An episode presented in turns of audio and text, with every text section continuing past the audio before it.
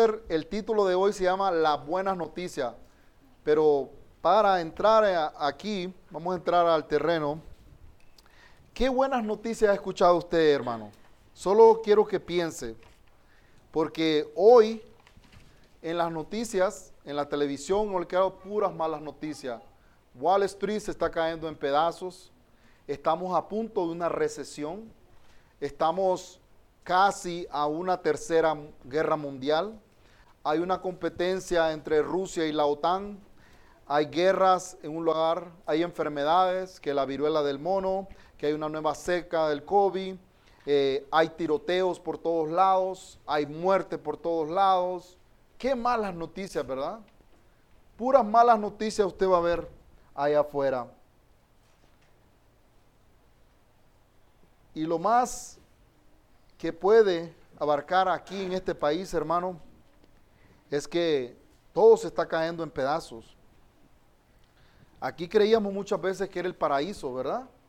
Pero Dios en su misericordia nos ha traído aquí a nosotros. Pero nos trajo con una misión, hermanos, de poder compartir las buenas noticias, porque déjeme decirle, allá afuera hay muy malas noticias, pero la Biblia nos trae las mejores noticias que alguien pueda escuchar, hermano. Y hoy vamos a entrar en este tema. Ezequiel, ¿quién era Ezequiel? Ezequiel era un sacerdote en el Antiguo Testamento, pero también era profeta, hermanos. Y como dijo el pastor la semana pasada, hay que profetizar. El profeta no es una persona que le habla de algo extraño a usted.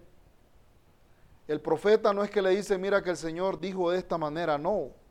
El profeta, hermano, es aquel que está predicando la palabra todos los días. Cada vez que usted le está hablando a otra persona de Dios, usted es un profeta. Eso es un profeta. Pero en el contexto de Ezequiel, era un profeta llamado por Dios.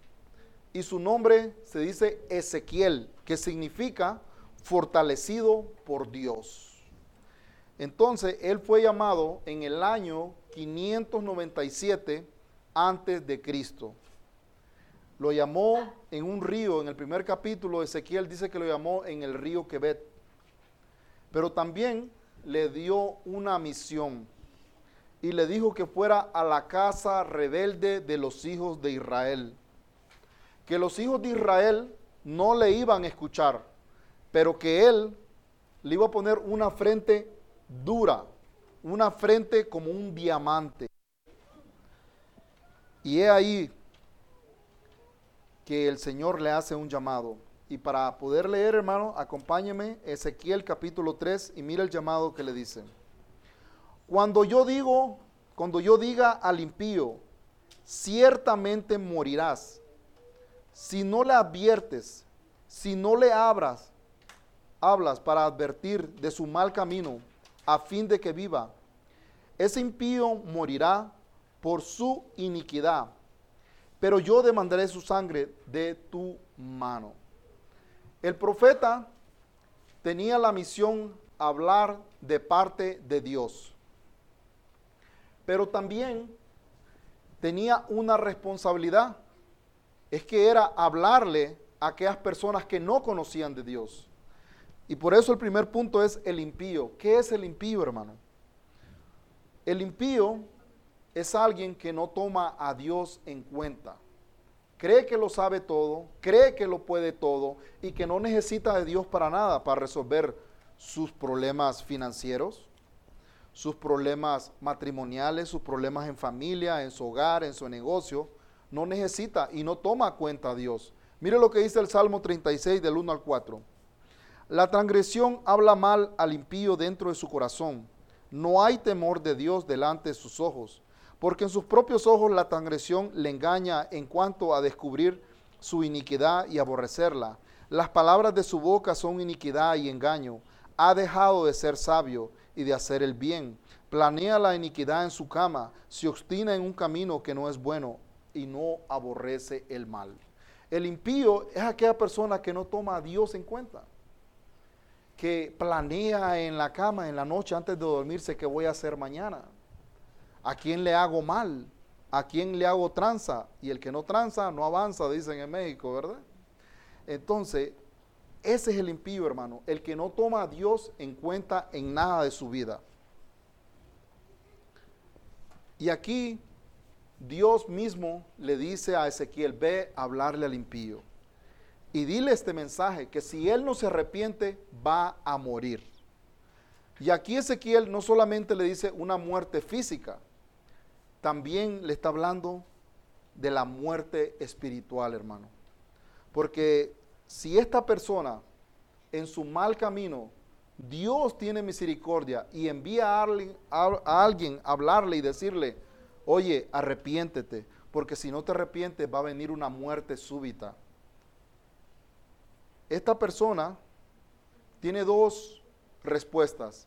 Endurecer su corazón y no escuchar a Dios o arrepentirse. Y la única manera que una persona se puede arrepentir es escuchando la voz de Dios. Porque cuando nosotros no tenemos a Dios en nuestro corazón y en nuestra vida, hermanos, estamos muertos espiritualmente. Y solo la palabra puede hacernos tener vida de nuevo. Pero aquí también a Ezequiel se le dio un trabajo de ser atalaya, de ser centinela de su pueblo. El centinela era aquella persona que se ponía en las torres a vigilar alrededor, que cuando vinieran los enemigos o algún peligro en la ciudad, un incendio, unas bestias o lo que sea, él tenía que avisar, avisar a sus, ¿verdad?, consiervos que viene un peligro. Pero si aquellos que escucharon al siervo hicieron caso, el siervo no es responsable de él, del peligro que les acontezca, porque él avisó. El atalaya no es responsable por el resultado. El atalaya tiene una misión, es de dar las buenas noticias o de dar las malas noticias. Y la mala noticia para el impío es que si no se arrepiente, ha de morir. Si no se arrepiente, ha de enfrentarse a un juicio ante los ojos de Dios y dará cuenta de que se le habló, que se le exhortó, que se le dijo, oye, estás en mal camino, pero tú no te has arrepentido. Pero no hizo caso al Señor.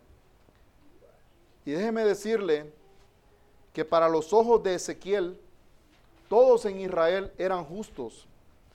Pero el Señor le dice, no, dentro de ese pueblo, cuando Babilonia destruyó a Jerusalén, iban diez mil cautivos. Y en esos diez mil cautivos iba Jeremías, iba Daniel, eran contemporáneos de Ezequiel. Pero también dentro de ese pueblo había una generación que no conocía de Dios. Estaba cautiva en Babilonia. Así como hoy hay un pueblo cautivo dentro de esta ciudad que no conoce de Dios y están cautivos espiritualmente. Y nosotros, hermanos, somos el atalaya de Dios que tiene que hablarle el Evangelio tiene que hablarle al impío que se arrepienta de su mal camino. Que nosotros tenemos esa responsabilidad. Y muchas personas pueden hacer la balanza de decir, no, pero es que la soberanía de Dios. No, pero en esta ocasión, hermano, no solamente es la soberanía de Dios, es nuestra responsabilidad de hablarles a otros de Dios. Cuando nosotros callamos y no compartimos el Evangelio con otra persona, las buenas noticias, estamos negándole la misericordia de Dios a esas personas. Nosotros tenemos una responsabilidad, hermanos. No solo venir a la, a la iglesia. Eso es fácil. Tenemos una responsabilidad de hablarle a aquellos que no conocen de Dios. Gracias, Cristina. Y eso es muy importante, hermano, de que nosotros tengamos en cuenta, porque el pueblo de Israel era esclavo por parte de Babilonia. Y no solamente eso, era esclavo también de su pecado. Y tuvo que enviar a Ezequiel el Señor a decirle, si hoy usted está aquí y usted no conoce de Dios o no tiene una relación de Dios, Dios le está llamando a que se vuelva de sus malos caminos y vuelva al camino verdadero, a su creador, hermanos. Ese es el llamado al impío. Porque aquí Ezequiel está diciendo, si tú no hablas, yo voy a demandar su sangre de ti. Pero recuerde, eso era antes de la cruz. Gracias al Señor Jesucristo que ahora el Señor no nos demanda esa sangre. Pero imagínese usted tener sangre en sus manos y nunca limpiarse de ella por no haberle hablado a aquella persona que estaba moribunda en una cama. Ay, no, pero es que es ateo, no me va a escuchar, él no quiere escuchar de Dios. O aquella visita que vino, hermano, y usted nunca compartió el Evangelio. Dios le está diciendo aquí a los impíos, usted va a morir. Y Dios está más interesado, no en nuestra vida física, está interesado en nuestra vida espiritual. Porque aquel que no conoce de Dios está muerto espiritualmente. Y esta es una advertencia del Señor. Le está diciendo, ven, vuélvete de tu mal camino. Entonces, hermanos, tenemos que hablar. Tenemos que ser atalayas del Señor. Tenemos que buscar y tal vez Ezequiel tenía temor igual que usted, igual que yo. Teníamos temor de hablarle a alguien. Pero el Señor le dice, no tengas temor, tú habla, abre tu boca. Porque no eran las palabras de Ezequiel, eran las palabras de Dios mismo que tenía que compartir, hermanos.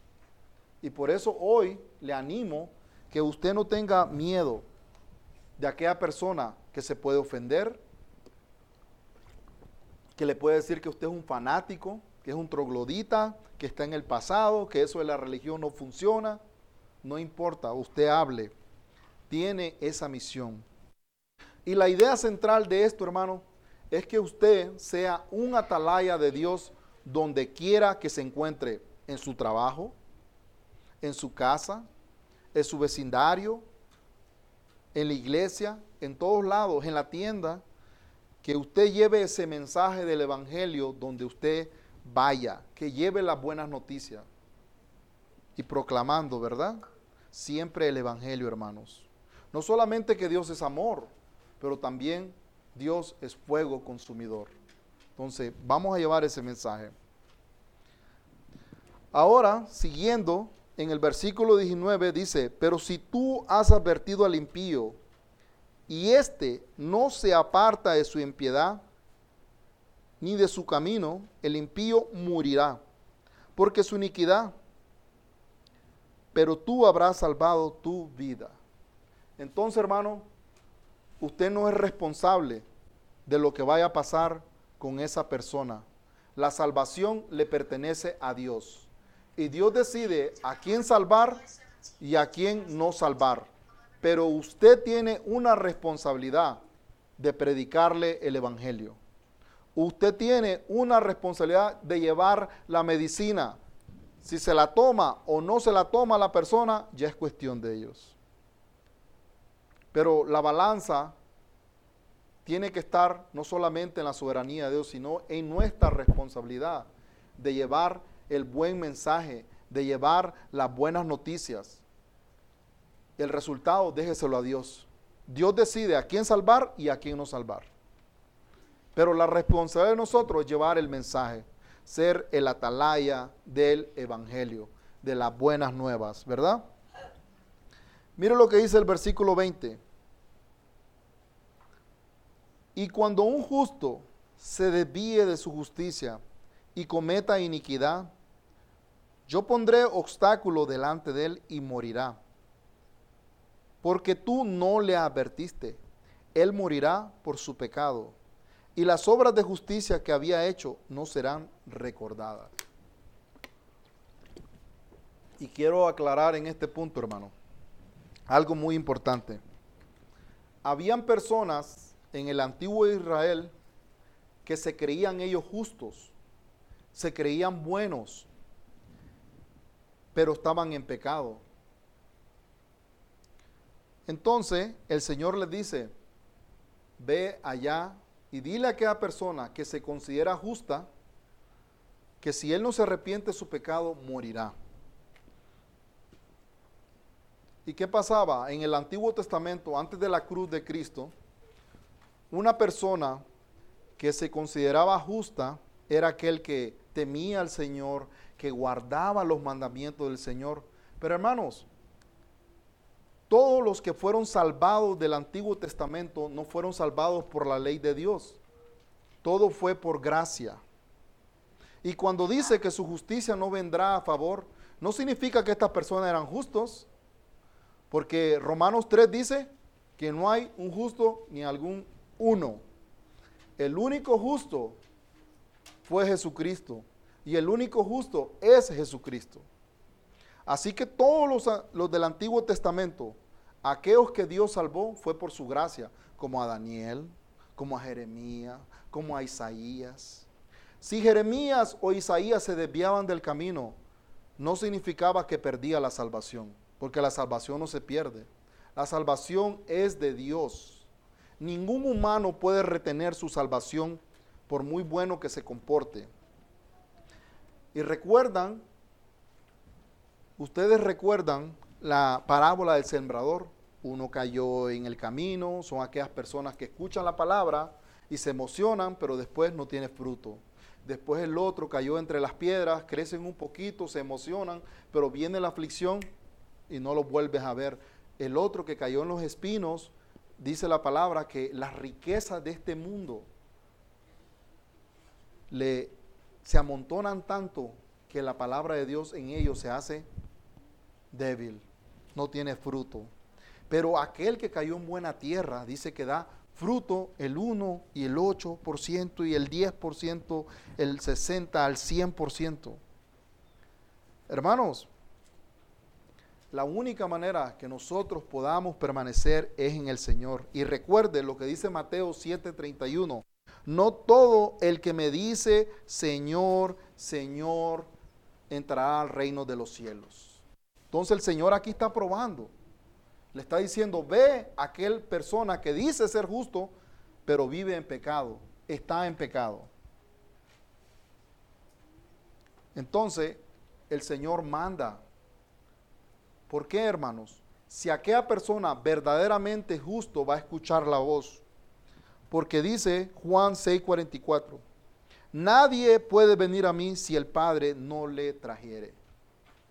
Nadie puede venir a la presencia de Dios, hermano.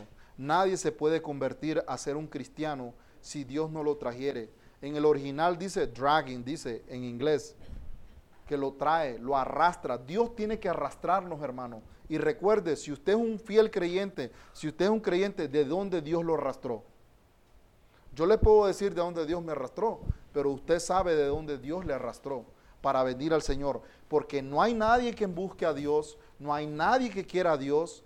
Es Dios que nos busca a nosotros, hermano, por su misericordia. ¿Y qué dice Jesús en Juan 14, 6? Que nadie va al Padre si no es a través de Él si no es a través de Jesús, no es por nuestras obras, no es nada. Hermanos, nosotros empezamos a hacer buenas obras cuando Dios quita aquel corazón de piedra y pone uno de carne.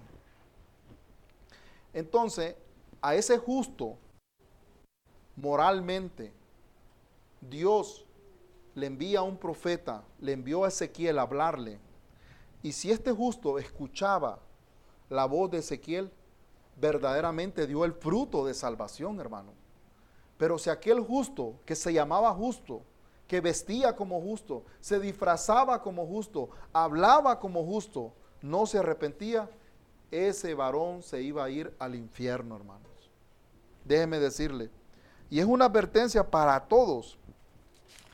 Aquí 1 Corintios 9, 17 dice, no sea que yo habiendo predicado a otros, yo mismo sea descalificado. Entonces, una advertencia con nosotros mismos, hermano. El exponer la palabra tenía que ser un siervo que temiera al Señor. Y Ezequiel era máximo. Pero también Ezequiel era un pecador. Y cuando un hermano falla en la iglesia, hermanos, Pablo nos aconseja en Efesios capítulo 6 dice, ustedes que son espirituales, restaurarlo espiritualmente, no sea que tú también seas tentado. Aquí el Señor le está diciendo a Ezequiel, Ezequiel, recuerda, tú también eres un pecador, tú también faltas, tú también haces lo malo delante de mí. Pero yo te he enviado, tu hermano, no como juez. Nosotros no somos jueces, hermano. Nosotros llevamos un mensaje de salvación. Llevamos un mensaje de arrepentimiento, no de jueces. El juez máximo es Dios. Él es el juez. Y le advierte y le dice, ve a predicarle. Porque cuando la deportación, hermanos, los llevaron a Babilonia eran como diez mil.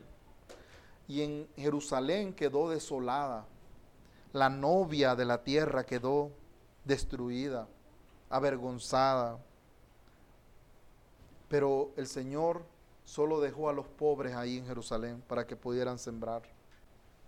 Y era un dolor. Porque este mensaje, hermano, es cuando ellos están en el cautiverio. Dios por miles de años, por cientos de años les advirtió, se les va a venir una catástrofe, ustedes se han desviado, ustedes han hecho lo malo. Antes de la caída de Jerusalén, Dios mandó a llamar a Sedequías que le nombran Joaquín, ¿verdad? El rey de Babilonia le cambió el nombre. Al rey Joaquín le sacaron los ojos, hermano. Le sacaron los dos ojos y enfrente de él le degollaron a sus hijos. Imagínese usted, fueron llevados a Babilonia. Muchos de ellos vieron eso de la realeza. Pero aún estando en Babilonia en cautiverio, no se arrepintieron, no se arrepentían, persistían en la idolatría. Muchos de los ancianos que fueron de la primera generación de los cautivos se fueron a Babilonia y no se arrepentían estando ellos cautivos, estando dominados por el rey. El rey decía, este se muere, este se moría. El del rey decía, este vivía, este vivía. Pero aún el pueblo de Israel no se arrepintió. Y déjeme decirle, hay personas que dicen que Dios rechazó a Israel. No. Dios insistió con Israel una y otra vez. Le enviaba profetas, le enviaba profetas, se los mataban.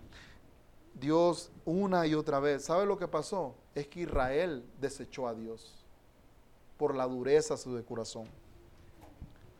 Ahora Israel no tiene un especial trato, hermano. Ahora Israel es como otra nación. Dentro de esa nación de Israel hay elegidos y no elegidos. Igual que en México, en toda Latinoamérica, Dios tiene sus elegidos, igual que en este país, hermano. Entonces, y ese era el llamado de el atalaya, hablarle al impío, pero también al justo. Porque Santiago 5:20 dice que aquel que haga volver a su hermano del error, cubrirá multitud de pecados, hermano. No le tenga miedo a su hermano. Si usted ve a su hermano en pecado, me ve a mí en pecado, hermano, tenga la confianza de hablar. Y platiquemos. Hable con su hermano para que su hermano se arrepienta. Porque cuando nosotros no le predicamos al impío allá afuera y no le predicamos a los hermanos dentro de la iglesia, usted está negándole la misericordia de Dios. Y Dios llama todos los días a que nos volvamos al Señor. Y recuerde, hermano, si usted verdaderamente es un siervo de Dios, si verdaderamente usted es una persona que ha nacido de nuevo, no se tiene que preocupar, porque ya no hay condenación, como dice Romanos 8:12, para aquellos que están en Cristo Jesús, Señor nuestro. Todo el 8, hermano, usted va a ver. Y cuando nosotros, hermanos, y creo que le ha pasado a usted, cuando nosotros tenemos una persona y no le hablamos del Evangelio, no le compartimos la buena nueva, el Espíritu Santo, hermano, nos compunge, nos dice, oye, tuviste la oportunidad de no hablar, de hablarle, pero no le hablaste. Él nos convence, hermano, de nuestro pecado. Él nos convence de juicio. Y tenemos que decir al Señor, Señor, perdóname, perdóname. Si usted no está llevando el Evangelio, hermano, si usted no está predicando el Evangelio, déjeme decirle, usted está pecando contra Dios. Y como le dije, gracias a Dios que mandó a todos sus profetas, pero mandó al mejor y excelente atalaya que nosotros podamos tener. Envió a su Hijo en carne, hermanos, a Jesucristo el justo, a Jesucristo el bueno, a predicar las buenas noticias, a llamar a aquellos arrepentimiento, a darle ojos al ciego, pies al cojo, hermanos. Nosotros estamos en bancarrota espiritual, estábamos desechados, no teníamos relación con Dios, pero Dios envió a ese siervo, a ese atalaya, a reconciliarnos. Y la única manera que usted, usted y yo podemos reconciliarnos con Dios es a través de su Hijo Jesucristo, hermano. Es un mensaje tan sencillo, hermano. Y mire, siguiendo, el 21 dice, sin embargo, si tú has advertido al justo de que el justo no debe pecar, y él no peca, ciertamente vivirá, porque aceptó la advertencia, y tú habrás salvado tu vida. Entonces, aquella persona, hermana, que realmente es justo, va a aceptar su responsabilidad y se va a arrepentir y va a venir a los pies del Señor. Porque ¿qué dice el Señor? ¿Cuál es la paga del pecado, hermano? La muerte. ¿Y cuál es la dadiva de vida? Cristo Jesús, Señor nuestro. Porque usted y yo éramos enemigos del Señor. Pero aquellos que no han puesto su fe en el Hijo de Dios son enemigos de Dios, son impíos. Pero también aquí el Señor le está hablando al justo. Y hermanos, y toda la idea central de este mensaje es que usted y yo seamos atalayas de Dios. Que donde quiera que estemos, proclamemos el Evangelio en el trabajo, en nuestros negocios, en nuestras calles, donde sea, hermano, en el parque, que otros puedan ver a Cristo. Y como dice Romanos 10, 15, dice, ¿cómo predicarán si no les fuera enviado? cuán hermosos son los pies que predican el Evangelio de la paz. Por eso es que yo no, yo me los cuido, ¿eh? Yo no me quito las calcetas para nada. Porque son hermosos, hermano. Así usted cuide sus pies. Si usted lleva la, el Evangelio, hermano, déjeme decirle, ese es el misterio revelado hoy. Entonces, ahora todo tiene sentido, ¿verdad? ¿Por qué es que cuido tanto mis pies? Porque son hermosos a los ojos de Dios, hermano. Hermano, no importa si usted tiene callos, déjeme decirle, son hermosos sus pies, lleve el Evangelio. Hermano, el Evangelio es tan poderoso, hermano, que llevó a Pablo a la eternidad. Y aquellos que él persiguió, hermano, le aplaudieron llegando al cielo, hermano, porque es perdón. Y si Dios perdonó a Pablo, hermano, puede perdonar nuestros pecados. Dios tiene misericordia de nosotros, hermano. Déjeme decirle, Dios tiene paciencia con nosotros. ¿Y por qué nosotros muchas veces no tenemos paciencia con los demás, hermano? Nos hacen una y si tuviéramos poderes, hermano, cree, déjeme decirle, qué desastre hubiera en esta tierra. Creo que ya nos hubiéramos destruido los unos a los otros.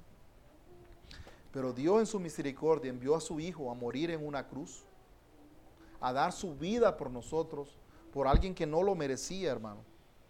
El justo por los injustos y entregó su máxima vida. Y así le está diciendo el Señor a Ezequiel, ve y predícale a aquellos.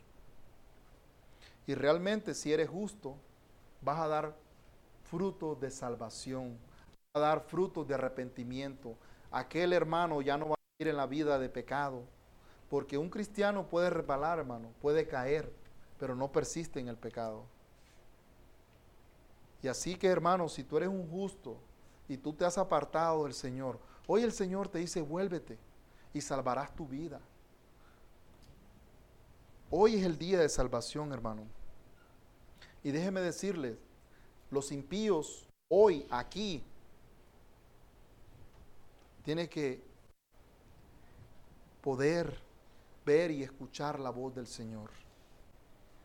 Aquí dentro de esta ciudad, hermano, dentro de este país, de este mundo, están muchos cautivos, pero espiritualmente. Están cegados, están en las garras de Satanás y no los deja ver el Evangelio.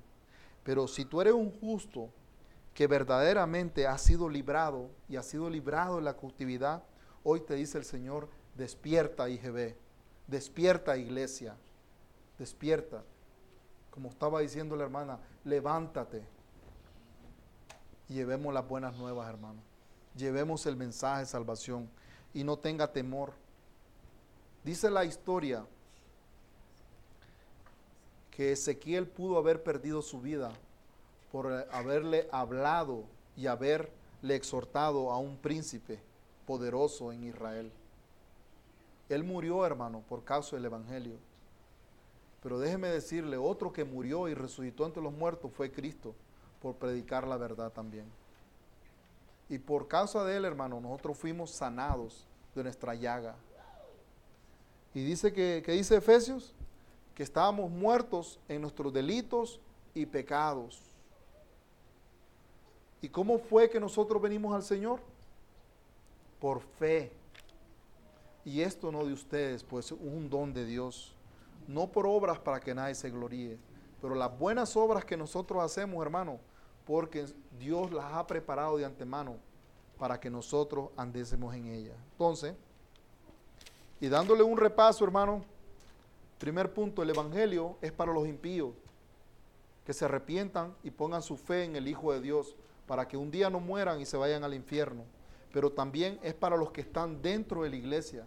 Si usted, hermano, verdaderamente es cristiano, y se ha desviado de los caminos del Señor. Hoy el Señor extiende su misericordia y le llama y le dice, ven a los caminos del Señor. Porque recuerde, no todo el que me dice Señor, Señor, entrará a los reinos de los cielos. No, Señor, que yo prediqué, Señor, que yo sané, yo hice. Eso no vale. Lo que vale es que nosotros verdaderamente hayamos puesto nuestra fe en el Hijo de Dios para nuestro perdón de pecados, hermanos. Porque un día, tanto justos como impíos, vamos a morir y nos vamos a chocar con esa pared que dice Hebreos 9:27. Después de la muerte al juicio. Los impíos, hermanos, a condenación, pero los justos a salvación. Pero también el Señor nos va a pedir cuenta, hermano. Y muchas veces hasta nos puede decir, ¿por qué? no le predicaste a aquella persona. Eso no significa que usted va a perder su salvación. No, hermano. Si verdaderamente usted es justo delante de Dios, Dios hoy lo anima. Que si usted no ha abierto su boca para predicar el Evangelio, que lo haga. Porque recuerde, Él va delante de nosotros. No son nuestras palabras que salva a la gente, son las palabras de Dios. Cuando nosotros le vayamos a hablar a una persona, hermano, usemos la Biblia, usemos la palabra de Dios que es viva y eficaz y es más cortante que una espada de doble filo que traspasa los tuétanos, hermano, de los huesos. Cuando usted vaya a exhortar a un hermano, como dice Efesios 6, ustedes que son espirituales, también exhortarlos espiritualmente. Mire, que tú también te tomes en cuenta y no seas tentado. Entonces, Hermano, nosotros cuando vamos a hablar a otros, no hablamos en cuestión de juez, vamos en cuestión de embajador, alguien que lleva el mensaje. El resultado usted se lo deja a Dios, pero usted tiene que ser atalaya del Señor. Oremos, hermano. Gracias, Padre.